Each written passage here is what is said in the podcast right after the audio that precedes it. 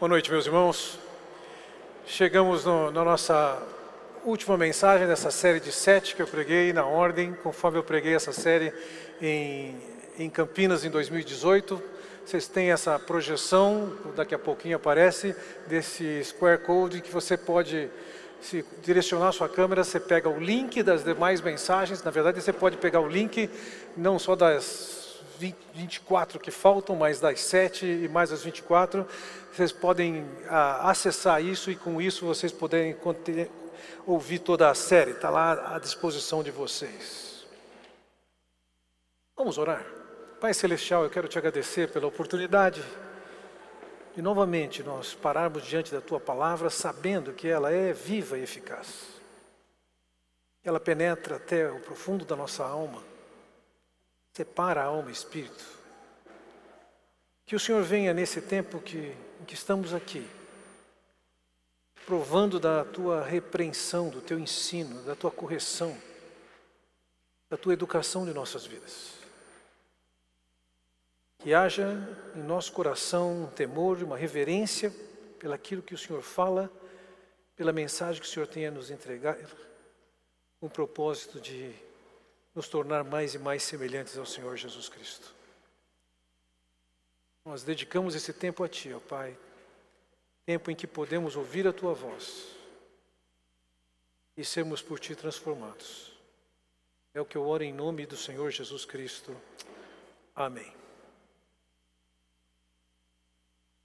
Inevitavelmente, sempre que você vai tentar fazer alguma coisa de acordo com o plano de Deus, vão aparecer as pessoas que se opõem a que você faça isso.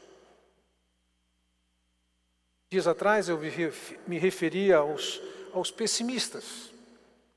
Quando você tem um projeto, vai aparecer algum pessimista. Será que vai dar certo? Será? Tem certeza que tudo vai dar certo? E se não der certo, o que fará? Não é muita coisa para você fazer essas pessoas sempre estão dispostas a minar a nossa fé de alguma maneira. É, vejam, no caso de Neemias, ele, ele enfrentou também outro tipo de adversidade que nós podemos encontrar. Nós vamos entrar no capítulo 4 hoje é, e estudar até o versículo 6. E lembremos disso. Neemias tinha um, desa um desafio tremendo. Ele ele queria trabalhar com a reconstrução dos muros da cidade, a cidade se tornar protegida, a, os habitantes terem a segurança e a sua cidadania preservada, a sua dignidade em função de que eles eram vítimas dos seus vizinhos. E quando ele tem essa boa intenção, ele encontra uma verdadeira oposição. A oposição ela se manifestou na vida de Neemias de maneiras diversas, e se vocês continuarem ouvindo essa série de mensagens, você vai ver que maneiras criativas a oposição apareceu e a maneira com que Neemias lidou com ela. O fato é que elas estão sempre aparecendo, as oposições, quando nós estamos desejosos de fazer a vontade de Deus, seja através de pessoas, seja através do diabo, seja através do dia, de agentes do diabo e assim por diante. No caso aqui em particular de Neemias, ele tinha um projeto de reedificar os muros da cidade. E as pessoas que aparecem naquela ocasião estão ali para interromper essa obra. Eles não querem que ela vá para frente. Vejam, a determinação de fazer o que Deus quer encontrará objeções e tentativas de provocar desistências. Pode ser um, uma vida de santidade, uma transformação na sua vida, pode ser a maneira como você vai lidar com, com pessoas que você está evangelizando, sempre vai ter oposição. Agora, o que nós queremos agora é olhar para o exemplo de Neemias e encontrar em Neemias a maneira sábia como ele trata com seus opositores, que usaram de uma técnica que é a técnica da ridicularização. Bem, em primeiro lugar, é bom a gente se debruçar um pouquinho sobre o que, que é que os opositores de Neemias estavam fazendo. E nós vamos perceber isso já no versículo 1 do capítulo 4 de Neemias. Veja lá. Quando Sambalate soube que estávamos reconstruindo o muro, ficou furioso. Era alguém que tinha uma posição de liderança na região, a bem da verdade, a cidade de Jerusalém estava debaixo do seu, vamos chamar assim, distrito. E agora, com a vinda de Neemias e com as decisões e definições do rei, ele deixa de ter ascendência sobre aquele grupo que ele tinha prazer em manter lá embaixo. Então, quando ele percebe que o que está por acontecer em Jerusalém está saindo debaixo do seu poder, está fugindo das suas mãos, e está acontecendo o que ele não gostaria que acontecesse, lógico, ele fica irado. Quase sempre, quando uma pessoa está irada, ela está demonstrando a sua fragilidade, a sua fraqueza chegou muito perto do nervo e, consequentemente, a pessoa reage. Se a pessoa está segura com o que está acontecendo na situação, ela não tem motivo para ficar irada. E no caso aqui, Sambalate não ficou nem um pouco contente. As coisas estavam fugindo do seu poder, fugindo debaixo das suas determinações, e ele fica irado. E uma vez que ele está indignado com o andamento do projeto, ele começa um trabalho, conforme ele diz aqui no versículo primeiro mesmo, ele ridicularizou os judeus. A estratégia foi falar mal. No caso aqui, envolvia falar publicamente, abertamente, na frente de outras pessoas, o que nós percebemos no versículo 2. E na presença de seus compatriotas e dos poderosos de Samaria, disse. Então eu diria que ele armou um circo. E de uma posição estratégica, ele parou para ridicularizar as pessoas que estavam envolvidas naquela obra. É muito raro no nosso cultura, na nossa cultura e no nosso ambiente a, a alguém fazer isso publicamente. A, a forma brasileira mais comum de se ridicularizar alguém é através do comentário e da maledicência, da fofoca que acontece por trás da pessoa.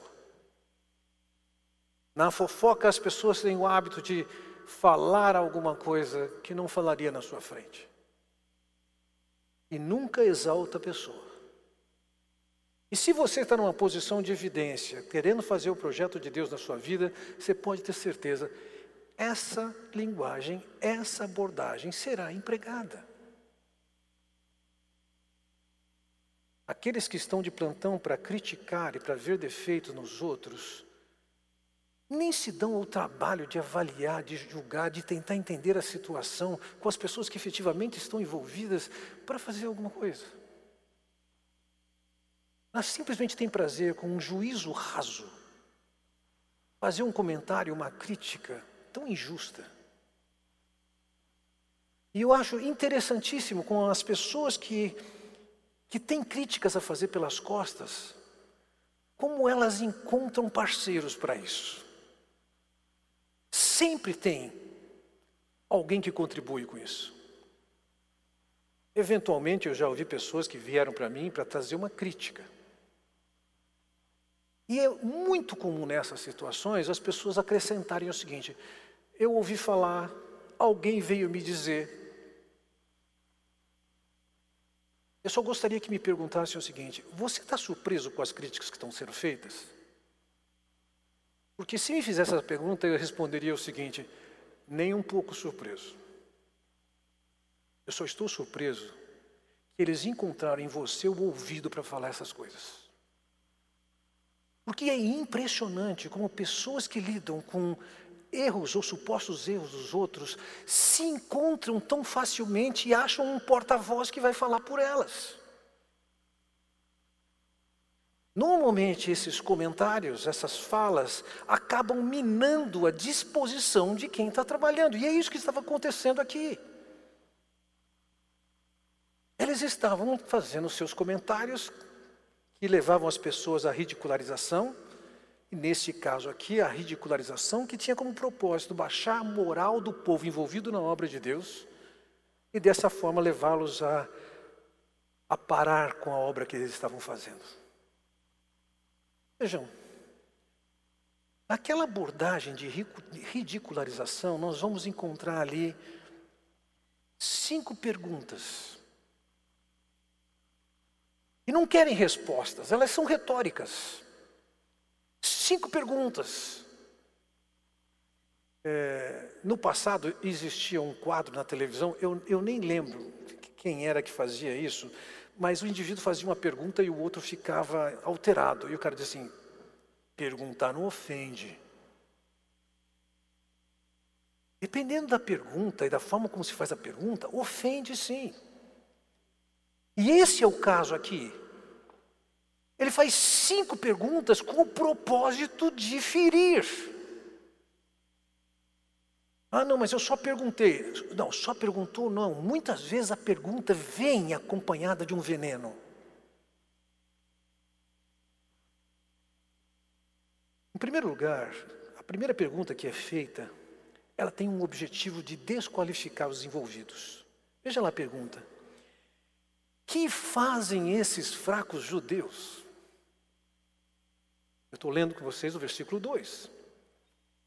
É Sambalate que chega na frente dos seus homens poderosos, e dependendo da tradução, diz até de um exército. Ele tinha um grupo de militares com ele. E ele para ali e diz: O que, o que, que fazem esses fracos judeus? Esse é o típico comentário que não ajuda ninguém quando você qualifica alguém como um desqualificado. Esse comentário talvez coloque a pessoa que ouve a crítica da necessidade de se autodefender.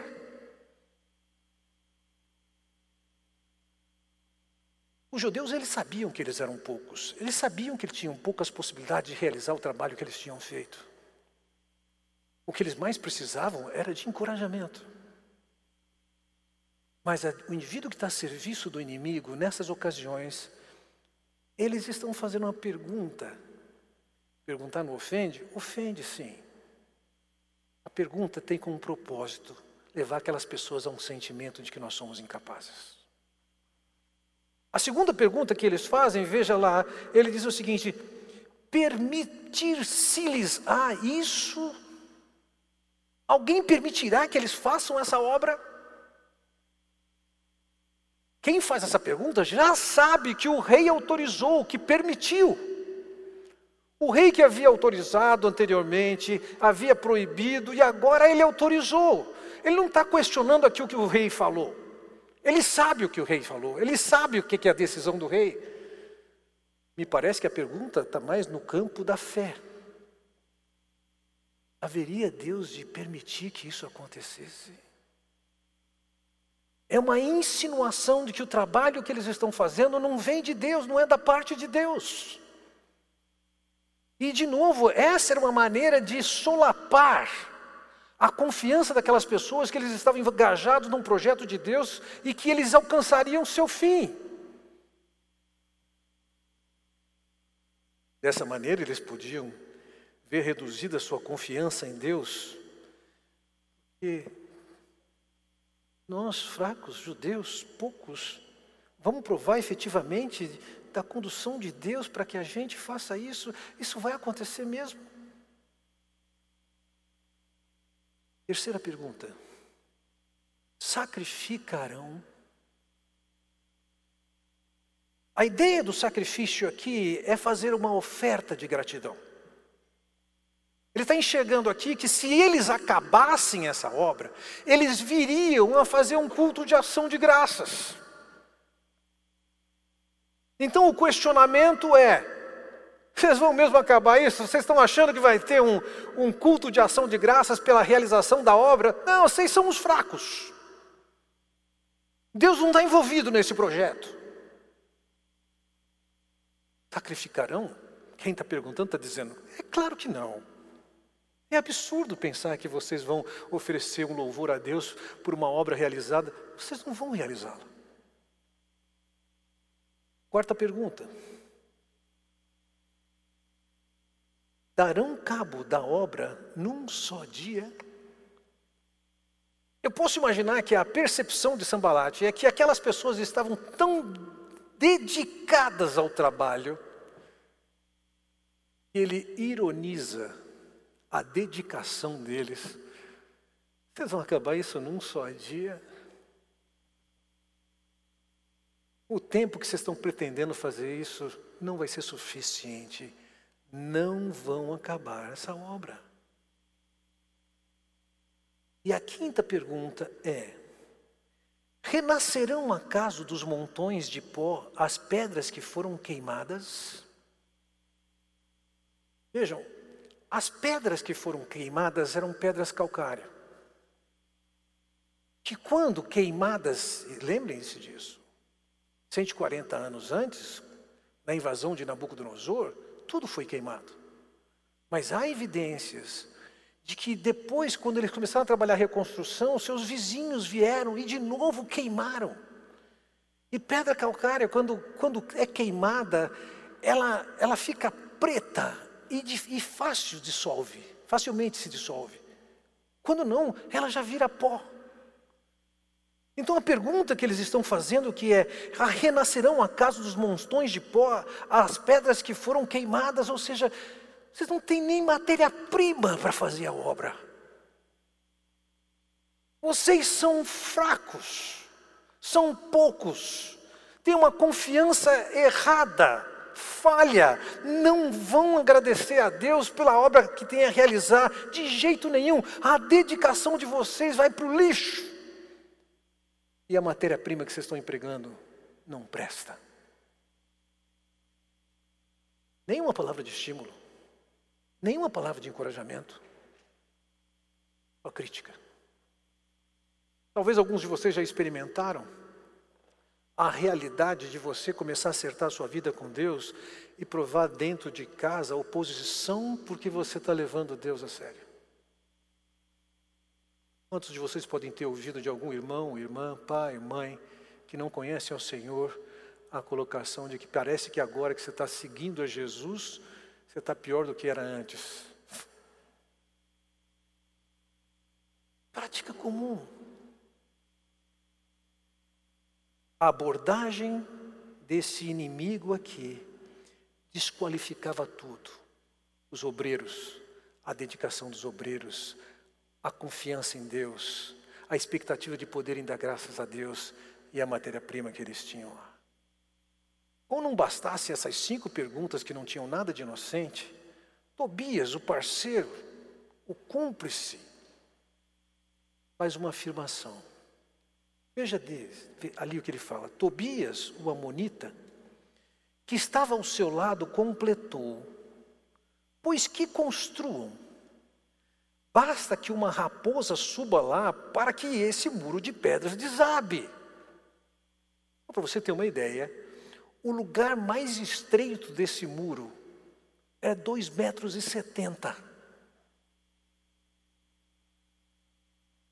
ele está dizendo que um animal pequeno, como uma raposa, vai passar e vai fazer com que esse muro de 2,70 metros colapse e caia.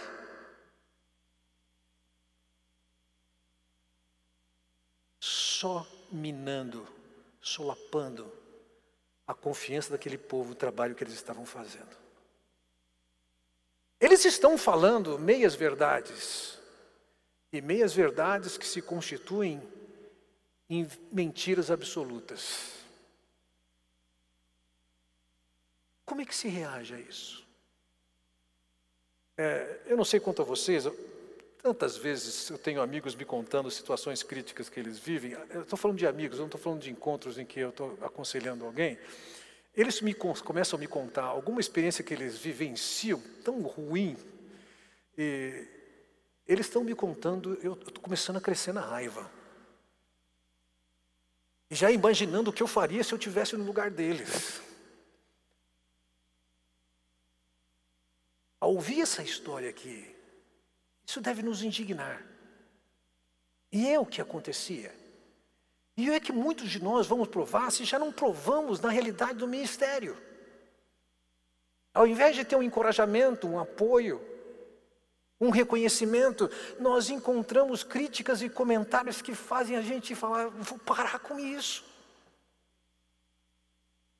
E parece por um momento que, de fato, você parar de servir a Deus e ficar sentado na sua cadeira é a melhor coisa que se pode fazer. E o diabo ganhou.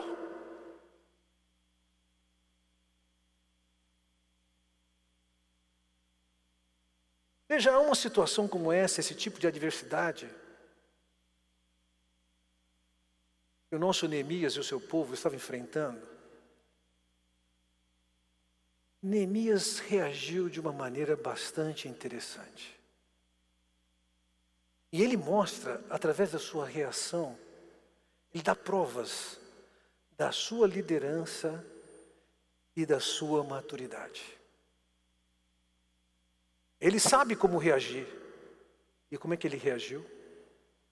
Em primeiro lugar, você vê, eu chamo a atenção de novo para alguma coisa que não está escrito no texto ele não sai para se defender. Você não vê qualquer resquício na passagem de que ele estivesse se defendendo daquilo que estão acusando. Não vale a pena. Eu me lembro, certa ocasião, um dos nossos jovens pastores, isso já tem alguns anos, o jovem já não era mais tão jovem, não é mais tão jovem. Um dia ele entrou na minha sala e disse o seguinte: Fernando, como é que você consegue dormir com o que falam de você? Eu disse: Fala, Marcelo, o que foi que disseram de mim dessa vez? E ele me disse assim: Não, dessa vez foi de mim que falaram e eu não consegui dormir essa noite. eu disse para ele: Bom, se eles estão dividindo o fogo entre eu e você, estou feliz que você também está passando por isso. Agora, quanto a conseguir dormir com isso, você tem muita estrada pela frente. Aprende. Você vai ter que ganhar um pouco mais de pele grossa para aguentar esse tranco. Faz parte desse processo. Mas como é que nós vamos agir? Senhores, a minha visão é a seguinte: em primeiro lugar, se nós formos nos defender de tudo que estamos fazendo, estamos certos que estamos fazendo correto, nós só vamos ficar fazendo isso. Em segundo lugar, eu gostaria que você considerasse, eu não diria para você olhar para isso como um imperativo, mas considerasse a prática de um santo homem de Deus, A. W. Tozer, que escreveu um sermão famoso que você pode acessar na internet e vai se beneficiar. O título do sermão dele é Cinco Votos para se obter poder espiritual. A. W. Tozer. E um dos votos que ele faz, eu não concordo com ele totalmente, mas em várias circunstâncias eu tenho que aplicar, ele diz: nunca se defenda. Assuma a posição que Deus vai defendê-lo. No caso aqui dessa passagem, é, Neemias não tinha lido o texto do A.W. Tozer, mas ele praticou exatamente isso. Ele não considerou que era importante se defender. A sua defesa era uma prerrogativa divina e ele não perderia tempo com isso. Ao contrário, o que, que ele fez? Veja, versículo 4. Ouve-nos, ó Deus, pois estamos sendo desprezados. Faze cair sobre eles a zombaria, e sejam eles levados prisioneiros como despojo para outra terra. As palavras de Neemias, elas despertam em nós a necessidade de entendermos o que ele está falando. Em primeiro lugar, quando ele diz: Ouve-nos, ó Deus, pois estamos sendo desprezados, ele está colocando diante de Deus a realidade da oposição que ele está enfrentando, que constituía-se de uma abordagem de desprezo, de humilhação, de ridicularização. Então ele pede: faze cair sobre eles a zombaria.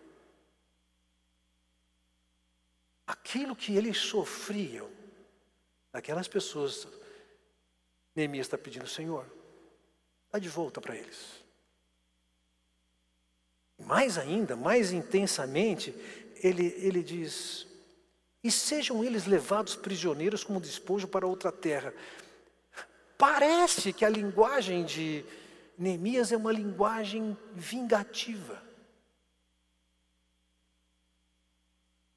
E, de certa forma, existe um elemento de vingança, e uma santa vingança, e deve ser colocado diante do Senhor para ele fazer aquilo que os adversários estão fazendo, mas não são os adversários de Neemias. A questão aqui não era pessoal, não é o que me feriu. A questão aqui é o que está ferindo a obra que é de Deus. A ação daqueles inimigos não eram contra Neemias, eram contra o projeto de Deus. É diferente quando alguém nos ofende pessoalmente e do que quando alguém desqualifica a obra que Deus está fazendo através de nós. E aqui eu entendo, Neemias não estava tratando com uma mágoa pessoal. Está tratando com uma questão que era o reino de Deus e os interesses de Deus. Quando se trata, e muitas vezes é também alguma coisa que aborda o nosso aspecto pessoal, o Senhor Jesus Cristo deixou muito claro como é que nós devemos agir com a sua vida. E é Pedro quem desenvolve essa lógica quando ele diz em 1 Pedro capítulo 2, versículo 21, para isso vocês foram chamados, pois também Cristo sofreu no lugar de vocês, deixando-lhes exemplo para que sigam os seus passos. Versículo 22. Ele não cometeu pecado algum e nenhum engano foi encontrado em sua boca. 23. Quando insultado, não revidava com não revidava, quando sofria, não fazia ameaças, mas entregava-se àquele que julga com justiça.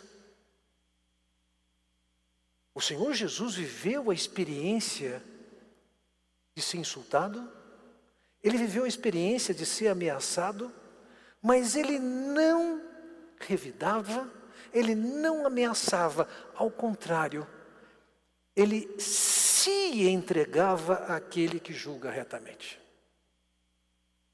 Alguém está me causando um prejuízo pessoal, ao invés de eu retalhar ou ameaçar, dar o troco, eu tenho a responsabilidade de voltar para Deus e falar: Deus, eu estou me entregando nas tuas mãos. O Senhor faz o que o Senhor quiser de mim. Eu estou vivendo essa experiência. Senhor, eu estou me entregando nas, nas tuas mãos. Eu me lembro que, certa ocasião, muitos e muitos anos atrás, nós, como família, mais especificamente minha esposa e eu, sofremos por uma coisa tão, tão vil. E um dia minha esposa disse: Eu já entreguei tal pessoa para Deus. Ela me falou aquilo e parecia muito espiritual, mas eu saí de casa e falei, tem alguma coisa errada nisso aí. E eu lembro que eu saí, fui ao comércio, voltei. Quando eu voltei, peguei minha Bíblia e estava procurando justamente essa passagem. E quando eu achei essa passagem, falei, querida, senta aqui, vamos conversar. O que Deus quer da gente não é que a gente entregue o cara para Deus. Ele quer que a gente se entregue para Deus. E eu mesmo, naquele momento, eu estava questionando qual é a vantagem de eu me entregar. O legal é entregar o cara. Senhor, destrua-o. E a compreensão que eu tenho é que, quando nós vivemos a situação de sermos agredidos, ofendidos, reduzidos, mal julgados, e nós entregamos para Deus, Deus está dizendo o seguinte: eu vou julgar sua causa. Eu vou defender você.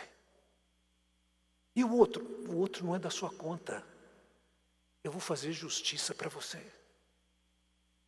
Se essa justiça vai acontecer aqui ou na eternidade, isso é prerrogativa divina, é Ele quem resolve. Então nós podemos lidar com essas coisas e sabendo que é dessa forma, nós temos que buscar a vingança certa. Como é que se responde, como é que se retalia alguém que está nessa condição? Foi o Senhor Jesus quem disse: Amai os vossos inimigos e orai pelos que vos perseguem. Foi o Senhor Jesus quem disse: Pai, perdoa-lhes porque não sabem o que fazem. O apóstolo Paulo, quem disse em Romanos capítulo 12, versículo 17: Não retribuam a ninguém mal por mal. Procurem fazer o que é correto aos olhos de todos. Amados, Nunca procurem vingar-se, mas deixem com Deus a ira. Opa! Quando nós somos ofendidos, não é para a gente abrir mão da ira, é abrir mão para Deus manifestar a sua ira. Isso é parte do perdão, você ter a compreensão que Deus vai fazer justiça e se tiver que derramar ira, Ele vai derramar. Não é você que vai responder, não é você que vai retalhar, não é você que tem que tratar essa questão. Nunca procurem vingar-se, deixem com Deus a ira, pois está escrito: Minha é a vingança, eu retribuirei, diz o Senhor. Ele não está dizendo que não vai ter justiça, ele não está dizendo que não vai ter retaliação. Vai ter, é Deus quem faz isso. É Ele o único que tem essa prerrogativa. E quanto a mim, o que é que eu faço? Versículo 20. Pelo contrário, se o teu inimigo tiver fome, dele de comer. Se tiver sede, dele de beber. Fazendo isso, você amontoará brasas vivas sobre a cabeça dele. Não se deixem vencer pelo mal, mas vençam o mal com o bem. Quando nós somos ofendidos na nossa esfera pessoal, a resposta que Deus tem para nós é o seguinte: colocar brasa viva sobre a cabeça do outro. Esse quadro no nosso ambiente pode soar e parecer que significa se vingar. Alguns estudiosos dizem que isso era um costume comum no sul daquela terra, em que quando uma pessoa cometia um crime, ela estava envergonhada, numa bacia de barro, ela colocava brasas e desfilava pela rua com, aquelas, com aquela vasilha, com brasas na cabeça, na cabeça, que significava o seguinte: se eu pudesse, eu queimava da minha memória. Eu fiz. E a orientação de Paulo para nós aqui é que através de fazer o bem, expressar amor a quem nos fez mal, é uma forma que Deus tem para você levar as pessoas ao arrependimento. A sua esposa fez o que você não queria que fizesse, ou não fez o que você quisesse, o seu marido lhe decepcionou. O segredo não é a retaliação, é o amor. Senhores, não sou eu que estou falando isso, é o Senhor quem fala isso. Então, o que tange a nossa responsabilidade no aspecto pessoal, temos que lembrar e ter essa certeza. Deus não vai deixar barato. Ele vai tratar com a situação. Nem que seja somente retribuir com você o que você perdeu. Ele vai cuidar disso. É Ele que garante. Então nós não precisamos nos exasperar, ficar desesperados. Não, está na mão dele. Aquilo que envolve uma postura de ofensa, de desvalorização, de diminuição, de julgamento, deixa na mão de Deus. E quando se trata da obra de Deus, que era o caso de Neemias, aquilo ali envolvia um ataque pessoal, mas era muito mais do que isso, era um propósito de paralisar a obra de Deus a colocação de Neemias, voltamos ao versículo 4. Ouve-nos, ó Deus, pois estamos sendo desprezados. Faze cair sobre eles a zombaria, e sejam eles levados prisioneiros como despojo para outra terra. Eu não sei quanto tempo ainda tenho aqui, quase nada de tempo, mas deixe-me dizer-lhes, eu tenho histórias interessantíssimas sobre Histórias de pessoas que deram um trabalho, uma dor de cabeça terrível. Algumas das quais eu falei assim, não quero mais ser pastor. Eu lembro uma ocasião, nossa igreja já era uma igreja grande, e eu estava tão desanimado com as críticas. as considerações.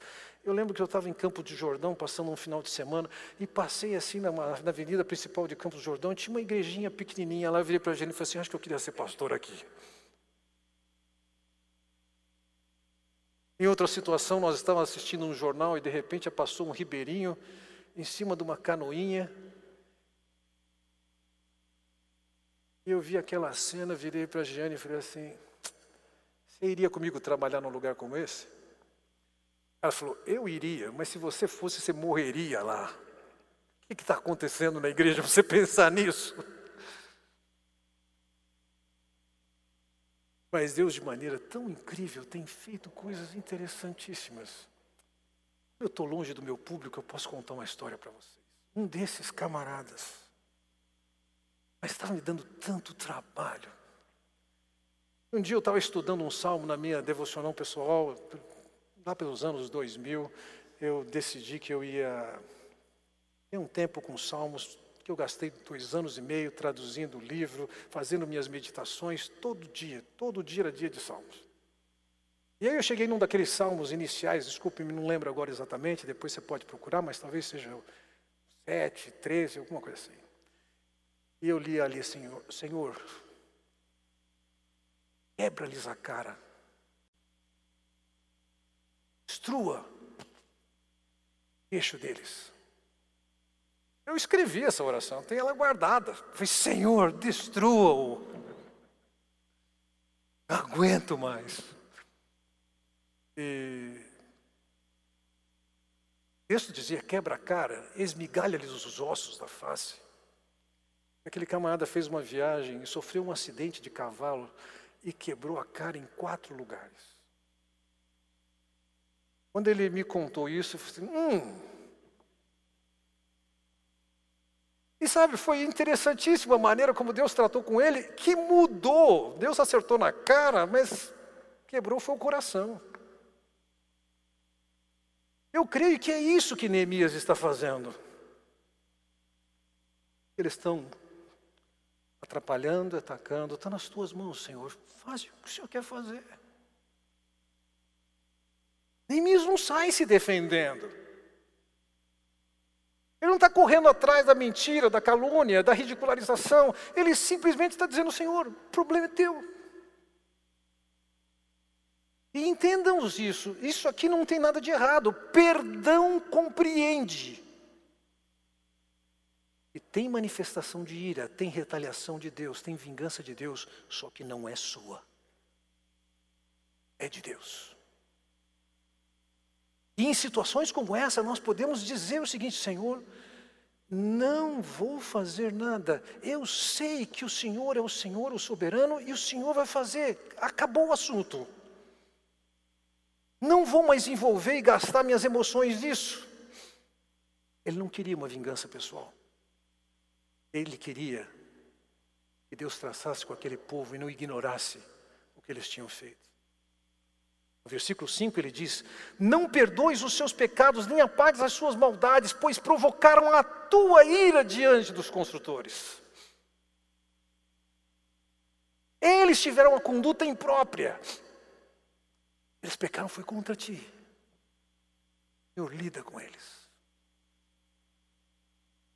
Eu não vejo aqui um Neemias enraivecido, torcendo para que Deus. Não, ele só está colocando o assunto diante de Deus. É teu. Não vou fazer nada agora. Estou confiando em Ti. Ele queria a justiça contra o pecado. Ele não queria agir pessoalmente contra uma ofensa pessoal. A sua oração é zelo pela obra de Deus, não pelo seu ego. É interessante, interessada na obra de Deus. Ele visava o encorajamento daquele povo que estava sendo humilhado e rebaixado. Esse é o caminho desse homem ser bem sucedido no trabalho dele. Ele não se distrai com defesas. Ele sabe o que ele está fazendo. Ele não tem tempo a perder para ficar se defendendo. Voltamos ao versículo 4, onde ele diz: Ouve ao nosso Deus, pois estamos sendo desprezados, caia o seu opróbrio sobre a cabeça deles. Veja, nós estamos aqui, Neemias se inclui, ele não se inclui quando mostra e apresenta o trabalho que está sendo feito. Mas ele se inclui quando envolve a dor, o sofrimento. Ele diz: Nós estamos aqui. E o que, que aconteceu? Versículo 6, eu termino com esse versículo. Nesse meio tempo, fomos reconstruindo o muro, até que em toda a sua extensão chegamos à metade da sua altura, pois o, estava, o povo estava totalmente dedicado ao trabalho. A obra continuou. A obra não parou. Várias vezes ouvi da minha mãe, quando eu era garoto, ela dizer um ditado português: os cães ladram e a caravana passa. O que Neemias fez? Estão atacando, estão atacando o povo, não interessa, não dê ouvidos, faça a sua parte. Mantém seu passo, mantém seu ritmo, continua fazendo o que você está fazendo. As pessoas podem não saber o que você está fazendo, mas você sabe. Não perca tempo se defendendo. Não pare a obra. Não fique com dó de você mesmo que está passando isso. Mantenha o passo. Entrega para Deus para cuidar daquilo que está te trazendo prejuízo. Simples assim. Eu poderia contar tantas histórias dessas para vocês. Mas eu prefiro vocês apliquem essa verdade e um dia me escrevam a sua história. O que foi que Deus fez? A oposição é garantida. A incompreensão é garantida. Os fofoqueiros vão se encontrar eles vão falar mal de você. Levante a cabeça, ore ao Senhor, continue firme. Vamos orar. Pai Celestial, muito obrigado mais uma vez pela oportunidade de aprendermos essas histórias tão reais da vida de Neemias. Que nós possamos olhar para isso e percebermos que o jogo que o Senhor nos propõe te inclui e que o Senhor quer se manifestar nas nossas vidas nessas situações desagradáveis pelas quais passamos. Elas são oportunidades para o Senhor manifestar o seu poder, a sua glória, a sua libertação. Livra-nos de um ego tão sensível que tem que ficar se defendendo. Livra-nos de uma fraqueza de propósito que nos leve a ficarmos paralisados. Mantenha-os no teu propósito, Pai, é o que eu oro em nome do Senhor Jesus Cristo. Deus os abençoe.